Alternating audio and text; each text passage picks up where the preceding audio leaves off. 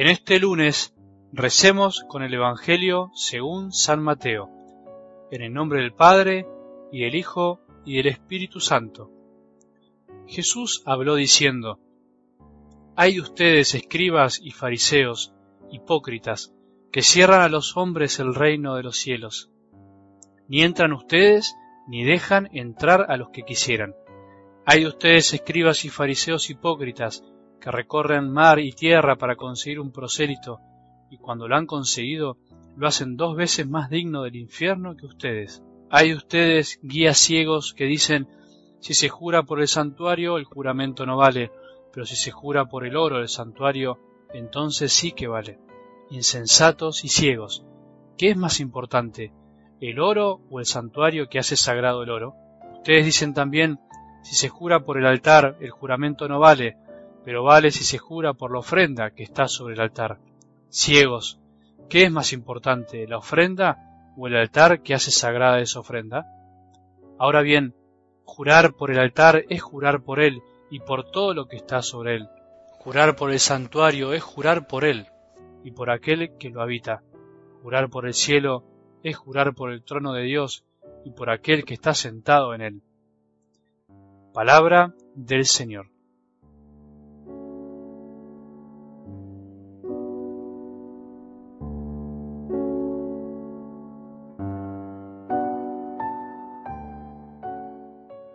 Buen día, espero que empecemos un lindo lunes. Estés en el lugar donde estés, estés como estés. Deseo que todos empecemos una linda semana. Es lindo imaginar que somos miles los que dispersos por el mundo, cada día hacemos el esfuerzo por escuchar la palabra de Dios.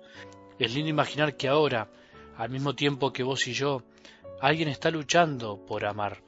Vale la pena seguir luchando y escuchando, porque el escuchar es una linda lucha necesaria para poder estar mejor, para seguir creciendo. Cuando dejamos de escuchar la voz de nuestro buen Dios, perdemos lo más necesario, lo fundamental, para respirar un aire distinto en un mundo contaminado por la falta de amor, en un mundo lleno de smog del consumismo que nos adormece la conciencia.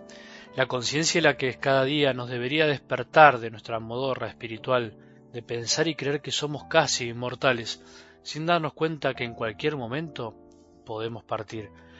Por eso es interesante empezar esta semana retomando la linda escena del Evangelio de ayer, en donde una persona se le acercaba a Jesús a preguntarle sobre si era verdad que son pocos los que se salvan, algo que seguramente habrá escuchado por ahí.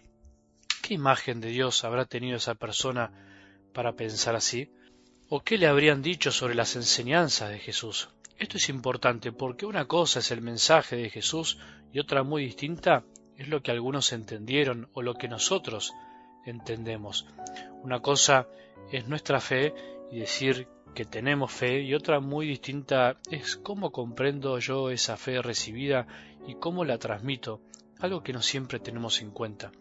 Esa pregunta estaba cargada de un preconcepto, de un prejuicio, porque no preguntó cuántos serán los que se salvan, sino que dijo ¿Es verdad que son pocos los que se salvan? Seguiremos con este tema en estos días. Hay algo que queda claro de algo del Evangelio de hoy. Pocas cosas creo que hacían lamentar y enojar tanto a Jesús como la actitud de los fariseos, como la dureza de sus corazones. Pocas veces en el Evangelio Jesús se enojó tanto como ante estas situaciones.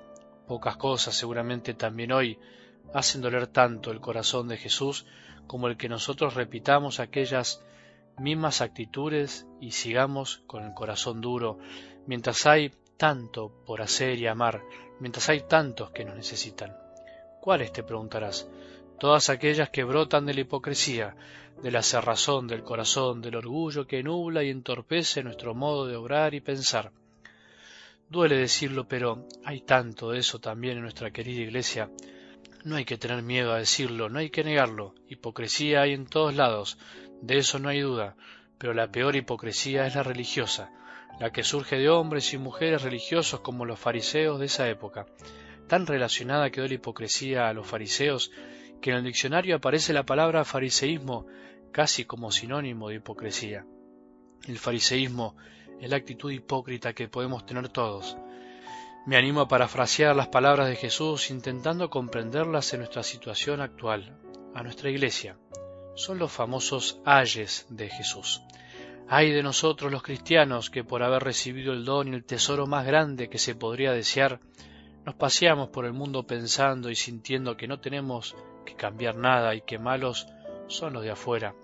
Hay de nosotros los cristianos de hoy que sin darnos cuenta cerramos las puertas de la iglesia con nuestras actitudes, con nuestros gestos, con nuestra cerrazón, a tantos necesitados que andan queriendo entrar atraídos por el Padre.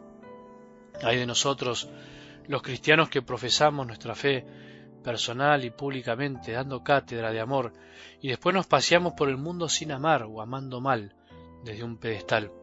Hay de nosotros los cristianos que nos golpeamos el pecho dentro de las iglesias y después somos capaces de vivir vidas paralelas y de no atender a los que más nos necesitan. Jesús nos libre de la hipocresía y de la incapacidad para verla en nosotros mismos. No hay peor ciego que el que no quiere ver. Pidamos ver, ver en serio, ver en lo profundo, dándonos cuenta que todos seguramente a veces pecamos de fariseos. Señor, libranos de la ceguera y abrinos los ojos para conocerte y conocernos profundamente con humildad y verdad. Que tengamos un buen día y que la bendición de Dios, que es Padre misericordioso, Hijo y Espíritu Santo, descienda sobre nuestros corazones y permanezca para siempre.